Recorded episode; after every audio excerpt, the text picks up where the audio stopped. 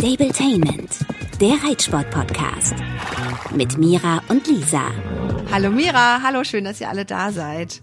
Ähm, wir haben ja letztes Mal gesagt, heute geht's um ein Thema, oh, ich glaube, jeder schleppt das irgendwie mit sich mal gedanklich rum, oder? Auf jeden Fall, ja. Tatsächlich habe ich in letzter Zeit auch ein, zwei Mal schlechte Träume in die Richtung gehabt. Nein, mhm. dass du ein Pferd einschläfern musst?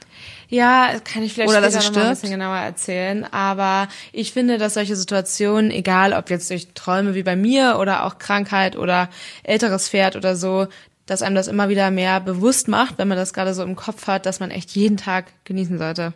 Das stimmt. Und ähm, wir haben ja auch super viele Nachrichten von euch bekommen, äh, teilweise über Instagram, äh, wo ihr echt herzzerreißende Geschichten erzählt habt. Also ähm, ja, es passiert einfach. Man muss, wenn man sich ein Tier anschafft, auch wenn das Wort immer so doof ist, ähm, immer ja darüber im Klaren sein, irgendwann wird der Tag kommen und das liegt ja einfach in unserer Verantwortung, dann eine Entscheidung zu treffen, äh, wenn wir das Glück haben, dass es in unserer Verantwortung liegt. Und es ist ja natürlich auch ähm, nicht nur unser Recht, sondern auch unsere Pflicht, eines Tages so eine Entscheidung zu treffen, gerade wenn etwas Unvorhergesehenes passiert. Das ist ja, glaube ich, der Worst Case, wenn du eigentlich in den Stall kommst und denkst, du holst jetzt eigentlich dein Pferd bis zum Ausreiten verabredet und auf einmal passiert was Schlimmes.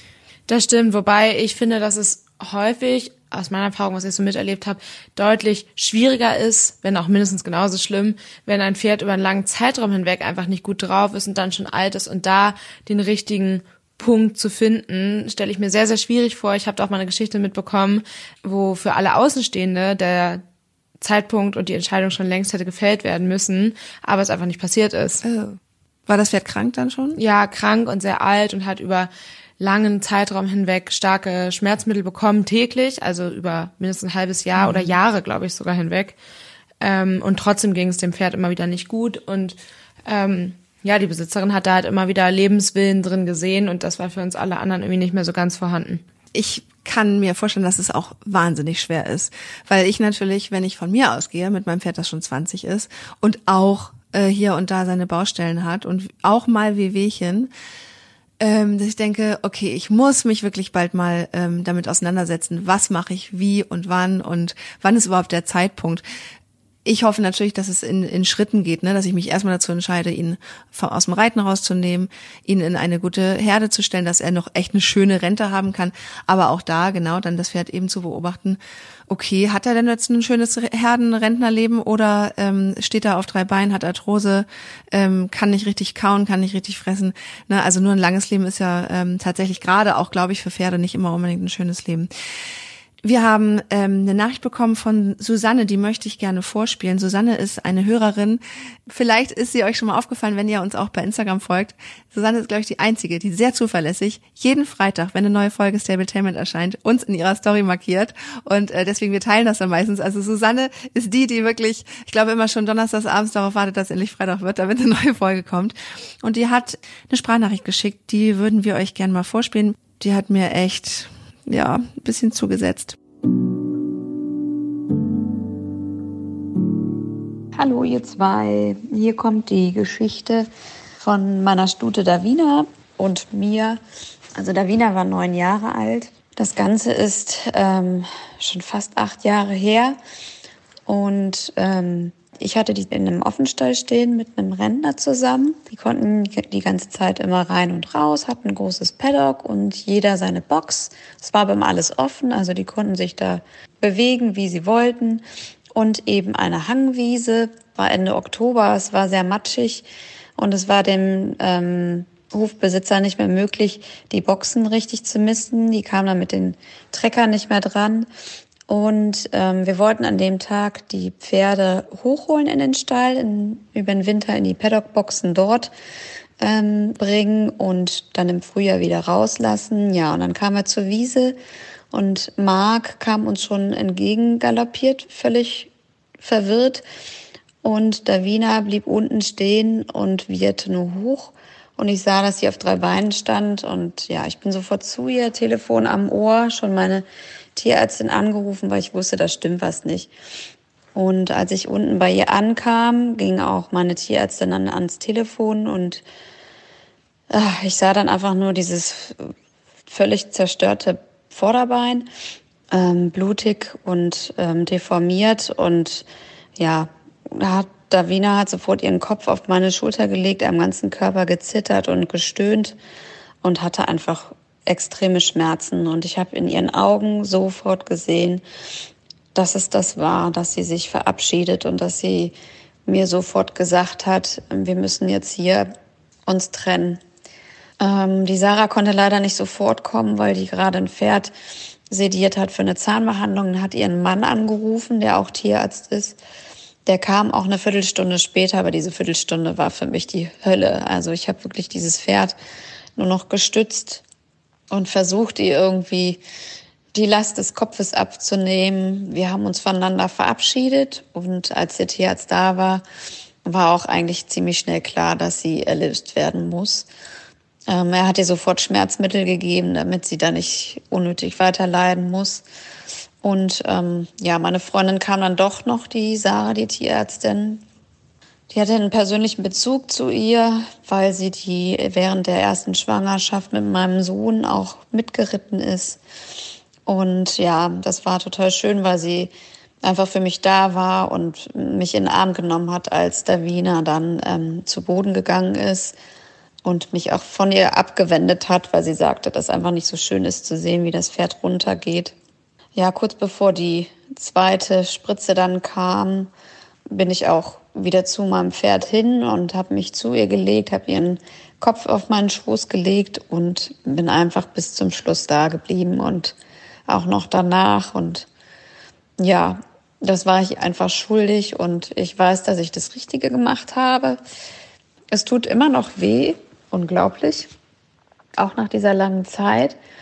Sie fehlt jeden Tag, aber ich weiß, dass es ihr gut geht und dass, es, dass, dass sie ein schönes Leben hatte und dass ich in ihrem Sinne gehandelt habe. Und ähm, so würde ich es auf jeden Fall immer wieder machen. Definitiv. Ja, und jetzt wollte ich euch gar nicht einen vorrollen, aber es ist tatsächlich immer noch sehr emotional. Oh, wenn ich das höre, boah. Ich habe es jetzt echt dreimal schon gehört und jedes Mal, ich sehe ja auch gerade dein Gesicht. Oh, das ist krass, oder? Ich hatte auch richtig Gänsehaut, aber oh, sowas kann halt echt passieren, ne? Das hört man ja echt immer wieder und erstmal vielen lieben Dank an Susanne, dass sie die Geschichte mit uns geteilt hat und da so sich öffnen mhm. konnte. Krass, ne? Das ist ja echt so auch das, was immer so ein bisschen mitgeht, finde ich, wenn man seine Pferde so hält, wie ich es mache, was ich zu 100 Prozent richtig finde. Und ich persönlich, ohne die Erfahrung zum Glück gemacht zu haben, würde auch immer besser damit leben können, sage ich jetzt, wenn sich ein Pferd ähm, ja auf der Weide so schlimm verletzt, als zum Beispiel beim Transport zum Turnier mhm. oder so.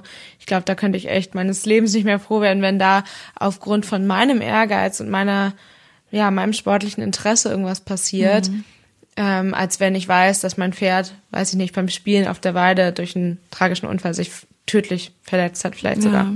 Das ist halt mein Gedanke immer, weshalb es mir unter anderem so furchtbar wichtig ist, dass den Pferd. Ja, ich habe also so wie sie das erzählt ähm, oder während Susanne das erzählt hat, ich glaube, das geht dir auch so. Hast du wahrscheinlich dein, deine Weide und deine Pferde vor Augen gehabt und ich habe so mein Pferd und unseren Matschpaddock vor Augen gehabt und dachte so, ja, so also der Tod ist ja irgendwie allgegenwärtig und gerade wenn man mit, mit solchen Tieren zu tun hat, wie eben Pferden, die sich leicht und einfach verletzen können und ja auch in ihrer Art, sich zu bewegen, zu spielen, zu toben oder auch Fluchtverhalten haben, die sich einfach, wenn sie sich verletzen, so un unfassbar irreparabel verletzen und dann eben, da musst du ja so schnell in der Lage sein, diese Entscheidung zu treffen und wie sie dann eben geschildert hat, sie hat das Pferd gesehen, hat den Blick und das stöhnende, schmerzhafte Pferd gesehen und wusste sofort, das war's jetzt. Boah, mir lief das den Rücken runter, weil ich, also ich kann mir das, diesen Moment gar nicht vorstellen. Also je, also. Ich hatte das schon mal. Oh, ehrlich? Oh Gott. Mhm. Also tatsächlich nicht mit einem eigenen Pferd, aber ähm, das Pferd von einer sehr guten Freundin von mir, das hatte auch über Jahre hinweg immer wieder ähm, ganz krasse Probleme mit ähm, Hufgeschwüren, die aber so tief saßen, dass die Huflederhaut betroffen war und äh, man da wirklich ganz tief schneiden musste und das Pferd dann immer wieder hochsteril da über Wochen und sogar Monate hinweg teilweise ja in der Box gehalten werden musste. Die hatte zusätzlich noch mehr Baustellen, die hatte ähm, multiresistenten Keim hinter der Kniescheibe und dadurch chronische Phlegmone. Also das Bein ist immer wieder ja, wie ein Elefantenbein angelaufen und war furchtbar dick und vor allem hat halt kein Antibiotika angeschlagen. Und das hat sie halt zweimal durchgemacht, jedes Mal im Spätsommer, August, September. Ich glaube 2019 und 2020 jeweils. Und jedes Mal war es kurz davor, dass man dieses Pferd eingeschläfert hat. Und jedes Mal hat es irgendwie durch ein Wunder doch noch die Kurve gekratzt. Und das war zwar mega krass, aber da hatte das Pferd einfach noch so krassen Lebenswillen. Und 2021 war meine Freundin dann im Urlaub ähm, bei ihrer Schwester im Ausland, weit weg. Und ähm, hat sie mich angerufen und mich gefragt, ob ich das Pferd in die T Klinik fahren kann. Ihre Reitbeteiligung war da und ähm, das Bein war gar nicht so dick, aber es war komischerweise auch mit dem Hufgeschwür immer das Bein, wo ja auch dieser multiresistente Keim drin saß. Und dass die nur noch auf drei Beinen stand, dass die nicht mehr laufen konnte, also sie kam nicht mehr aus der Box raus. Und dann haben wir dieses Pferd auf drei Beinen irgendwie in Hänger geschafft. Und ich dachte mir schon, boah, es war so schlimm. Also ja, ich weiß, dass Hufgeschwüre mal schlimm sein mhm. können, aber gerade mit dem Wissen, dieses Pferd war mittlerweile in Frührente im Offenstall, einfach damit sie in dauerhafter Bewegung ist und diese Phlegmone einfach nicht so eine Chance hat, sich wieder zu bilden, weil das Pferd einfach immer in Bewegung ist. Das war halt die Hoffnung. Es war auch wieder Spätsommer letzten Jahres, also 2021 irgendwie August, September. Und meine Freundin hatte tatsächlich auch schon Schiss, in Urlaub zu fahren, weil es halt genau die Zeit war, wo es seit zwei Jahren immer wieder kam. Und dann haben wir dieses Pferd in die Klinik gefahren und als die ausgestiegen ist, ich also die musste ein paar Meter zum Behandlungsraum, die hat nicht mal mit der Zehe oh aufgesetzt, die ist so richtig komplett hinten immer weggesackt. Und das war so schlimm. Und ich habe halt immer wieder mit meiner Freundin telefoniert und dann mit der Tierärztin da gesprochen. Und die Tierärztin hat mir halt eigentlich schon mhm. gesagt, das geht nicht. Also das wäre noch mal über Wochen hinweg ähm, und man müsste da, sie hat halt in den Huf aufgeschnitten und geguckt und meinte, das sitzt immer tiefer und tiefer. Und die müssten da so viel wegnehmen, dass das ja, die Frage ist, ob das überhaupt wieder zuwächst und dann nicht die Phlegmone ausbricht und das Pferd dann deshalb ähm, eingeschläfert werden muss. Und dem Pferd halt durch das viele Wegschneiden dann noch mehr Schmerzen zu bereiten, war halt auch die Frage. Und das war eine total schwierige Situation, weil meine Freundin natürlich entschieden hat, früher zurückzukommen aus dem Urlaub. Das Pferd war dann noch in der Klinik. Und was auch super schwierig war, war, dass die Reitbeteiligung von meiner Freundin das überhaupt nicht also realisieren konnte. Und die war zwar relativ klar, aber die hat halt gar nicht den Ernst der Lage gesehen. Die war so, ach ja, das hatte sie ja schon mal und das wird schon wieder. Und das war furchtbar schwierig. Und ich wusste eigentlich schon ab dem Zeitpunkt, als ich das Pferd in den Hänger gestellt habe, das war's. Und die Reitbeteiligung war halt die ganze Zeit super vergnügt und hat der Tierarzt noch Fragen gestellt, wo ich mir dachte, man, sei einfach ruhig und keine Ahnung, mhm. überlass mir das. Also es klingt total gemein, aber das war wirklich eine schwierige Situation und tatsächlich war es dann zwar ein trauriges, aber immer ein schönes Ende, weil meine Freundin dann aus dem Urlaub zurückkam und die so lange wirklich mit Schmerzmitteln warten konnten. Mhm. Und sie dann selber nochmal die Entscheidung treffen konnte, was glaube ich auch sehr, sehr wichtig war, weil sie das Pferd ja auch gut kannte und das Pferd in der Zeit auch nicht unbedingt doll Schmerzen mhm. hatte, aber man eben auch nicht mehr viel machen konnte. Und dann wurde die da in der Klinik erlöst. Ach man, deine arme Freundin ich kann mir auch vorstellen, dass wenn eine Geschichte so verläuft und man, äh, also das ist ja auch das, was viele von euch geschrieben haben, dass man sich irgendwann immer fragt, hätte ich was anders machen können? In dem Fall hätte ich das Pferd einfach schon früher als klar war, okay, die hat einen multiresistenten Keim hinter der Kniescheibe und irgendwie scheint das ja immer wieder so krasse Entzündungsprozesse in Gang zu setzen, hätte ich meinem Pferd vielleicht einen Gefallen getan, hätte ich das ein oder zwei Jahre früher schon erlöst oder hätte ich gar nicht erst, ich weiß gar nicht, woher der Keim gekommen ist, durch einen anderen Eingriff? Ja, ich glaube schon. Mhm. Also irgendwas war da mal. Ja, oder hätte ich das nicht gemacht? Ich glaube, das ist so, das Schlimmste ist dieses hätte ich doch bloß und was wäre wenn. Und ich war neulich in der Tierklinik bei uns ähm, und habe mich mit Tim Antes, weißt du, der noch äh, mit uns mal über das Husten gesprochen hat, mit dem mich unterhalten, weil der gerade ein Pferd eingeschläfert hat, als ich da war. Und das ist natürlich ähm, eine ganz schlimme Stimmung irgendwie gewesen, auch wenn der das natürlich beruflich macht. Und der hat zu mir gesagt, die haben das jetzt selten, dass sie sagen, oh, wärst du mal früher gekommen, da hätte man noch was machen können, weil bei erwachsenen Pferden ist das meistens so, entweder hast du einen Unfall oder hast eine schleichende Erkrankung. Aber er hat gesagt, und das finde ich eigentlich ganz interessant, weil darüber habe ich noch nie nachgedacht, er hat gesagt, bei Fohlen, da hast du es echt oft, dass du sagst, hm, wärst du mal früher gekommen, weil wenn Fohlen morgens schon aufhört zu trinken, abends erst in die Klinik zu fahren, kann über Leben und Tod entscheiden. Also kleine Randnotiz, die wenigsten von uns haben wahrscheinlich Fohlen in der, in der, in der Erwartung. Aber das fand ich interessant, dass er meinte, meistens ist es eher so, dass man hinterher sagt, hätte ich das früher schon die Entscheidung getroffen und nicht, oh, ich hätte früher noch äh, mein Pferd retten können. Es ist eher, dass die Leute eher so ähm, darüber denken. Ja, es wäre ja auch völlig ähm, unangebracht und deshalb ja auch gut, dass das nicht so häufig vorkommen muss, so ungefähr.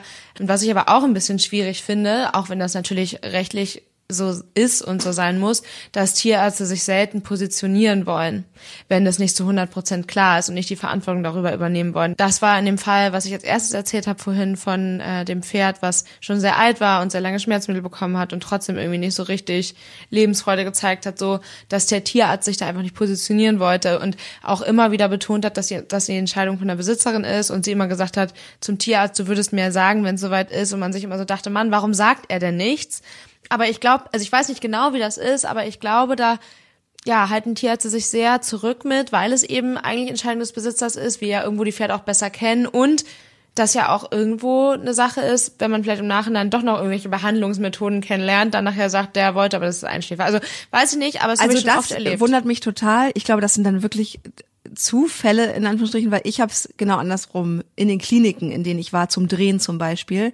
Da Okay. hatte ich den Eindruck, dass die eigentlich immer sehr klar sind. Also ich war schon bei Operationen dabei, wo dann während der Operation eine Arthrose gefunden wurde oder irgendwas Irreparables. Ähm, und dann, also mein Eindruck war immer, wenn ich an Kliniken war, dass die sehr klar und sehr deutlich sagen, nein. Ich glaube, da sind Kliniken aber auch ein Mhm. bisschen straighter und auch ein bisschen ähm, ja pragmatischer, sag ich mal. Ähm, ich meine damit auch eher die Haustierärzte von Ja. uns, dass die manchmal da sich sehr, sehr schwer tun. Ich kann das auch verstehen irgendwo, aber andererseits glaube ich, dass ein leichter ein leichtes Anstupsen in die richtige Richtung für die Besitzer manchmal gar nicht so schlecht wäre, weil ich erlebe das also echt öfter mal, dass die Tierärzte sagen, ja, also kann man schon machen, wäre aber Mhm. ihre Entscheidung und so weiter. Und das finde ich echt manchmal ein bisschen schwierig, gerade wenn die Leute Okay, sich so schwer ja, tun. mir fällt jetzt spontan au- doch auch so ein bisschen was auch aus meinem näheren oder mittelnahen Umfeld auf.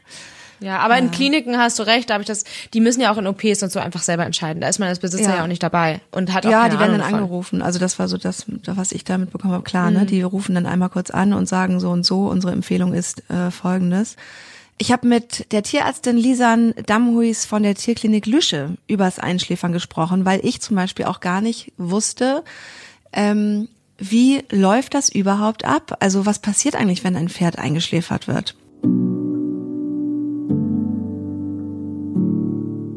Eine Euthanasie läuft wie folgt ab. Ähm, die Pferde sind bei uns natürlich eigentlich immer in der Klinik, stationär vielleicht schon oder wurde nach der Untersuchung entschieden, dass leider eine Euthanasie notwendig ist. Was wir dann halt immer machen, ist, dass wir einen Venenzugang legen, worüber wir die Medikamente verabreichen können und so, dass wir halt auch sicher sind, dass die Medikamente ähm, in das Blut gelangen. Ähm, dann wird das Pferd erst sediert.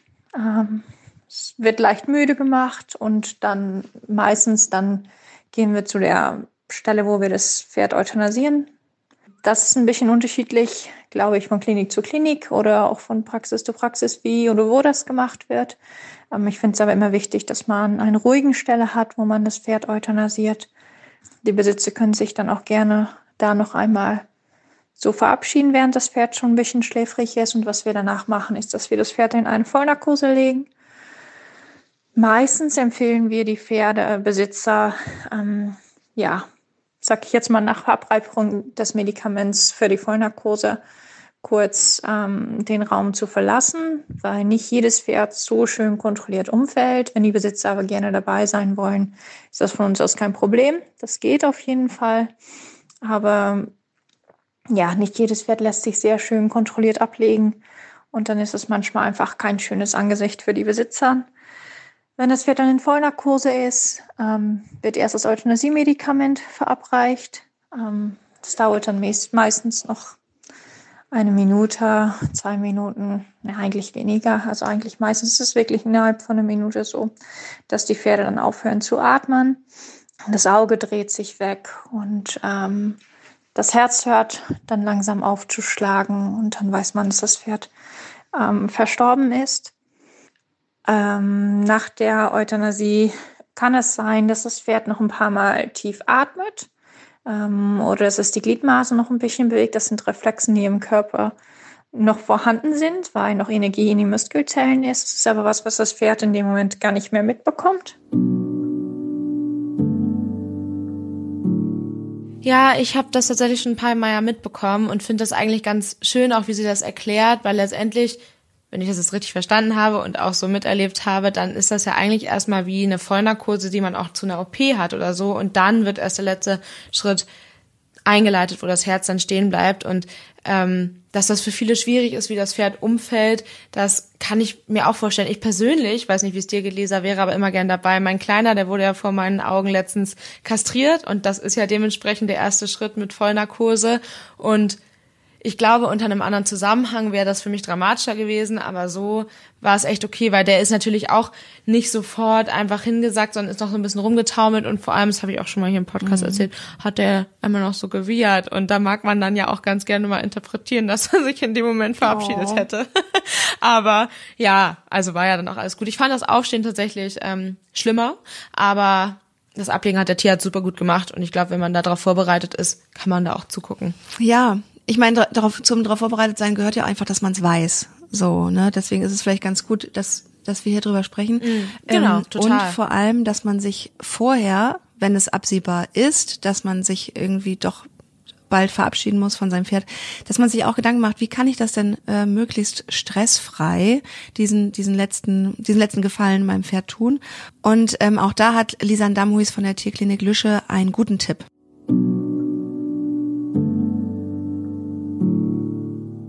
Um eine Euthanasie für das Pferd so stressfrei wie möglich zu machen, ist es prinzipiell wichtig, dafür zu sorgen, dass das Pferd sich wohlfühlt. Ähm, das heißt, wenn man ein Pferd hat, das schon länger krank ist und man weiß, die Euthanasie kommt, rückt näher, sag ich jetzt mal, würde ich immer empfehlen, die Euthanasie dann zu Hause durchführen zu lassen in dem eigenen Stall, weil ein Fahrt in eine Klinik dann doch nochmal wieder ein extra Stress sein wird fürs Pferd. Ähm, ansonsten ist es, glaube ich, auch wichtig, dass man als Besitzerin oder Besitzer versucht, möglichst ruhig zu sein, so dass das Pferd auch von daher keine Unruhe spürt. Ne?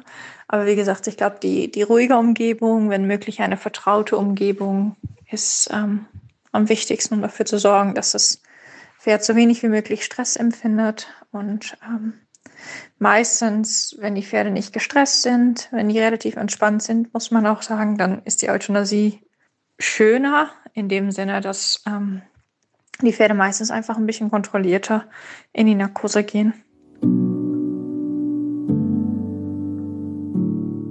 Ja, super gut, dass sie das nochmal erklärt. Was ich nämlich zum Beispiel auch nicht wusste, was ähm, dann letztendlich beim Einschläfern von meiner ersten Story, also von dem schon sehr alten Pferd, äh, so war, dass man das ja nicht in der Box machen sollte, weil man das Pferd dann nicht rausbekommt. Das ist halt einfach ein Faktor, dem muss man sich bewusst sein. Das heißt, zu Hause schön und gut, aber man muss halt trotzdem eine Umgebung schaffen, die vielleicht Zuschauer ausschließt, vielleicht mhm. auch die anderen Pferde schützt, für das Pferd trotzdem stressfrei ist, aber halt auch ein, ja, Trecker rankommt für den Abdecker, ne? Und das haben die damals da ganz schön gelöst in einem kleinen Apfelgarten, wo aber Zugang für Trecker war und wo das Pferd auch manchmal war. Und da kam dann die beste Freundin auch mit, das wollte die Besitzerin gerne. Und das fand ich super schön, wenn auch super traurig, aber das war für das Pferd wahrscheinlich so ja, gewöhnlichsten wie nötig. Und ich habe auch die Erfahrung gemacht, wenn die Pferde wirklich bereit sind, mhm. dass das auch dann super harmonisch ablaufen wird. Weil wenn man selber weiß, es ist jetzt soweit, dann geht's den Pferden ja hoffentlich genauso, auch wenn das ja nicht so einfach zu interpretieren ist, aber dann wehren die sich auch nicht so gegen mhm. dieses Ablegen und so. Also ich kann immer wieder nur sagen, ist, wenn ich nur daran denke, dass es natürlich irgendwann soweit sein wird, ich kann immer jedes Mal anfangen zu heulen. Ich kann mir manchmal, das klingt so komisch, ein Leben ohne Clini nicht vorstellen. So, ich bin halt mit dem erwachsen geworden. Und ich will auch überhaupt nicht sagen, dass das eine größere Rolle spielt. Ich, man kann genauso, glaube ich, sein Pferd lieben, wenn man das erst wenige Monate oder Jahre kennt. Ähm, aber, und das, ich habe mich das so oft schon gefragt, was mache ich denn, wenn es soweit ist?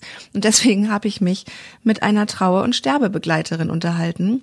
Die ist auch Präsenterin beim WDR-Format 21 Gramm. Das ist so ein Instagram-Kanal über Trauer, Sterben und Tod.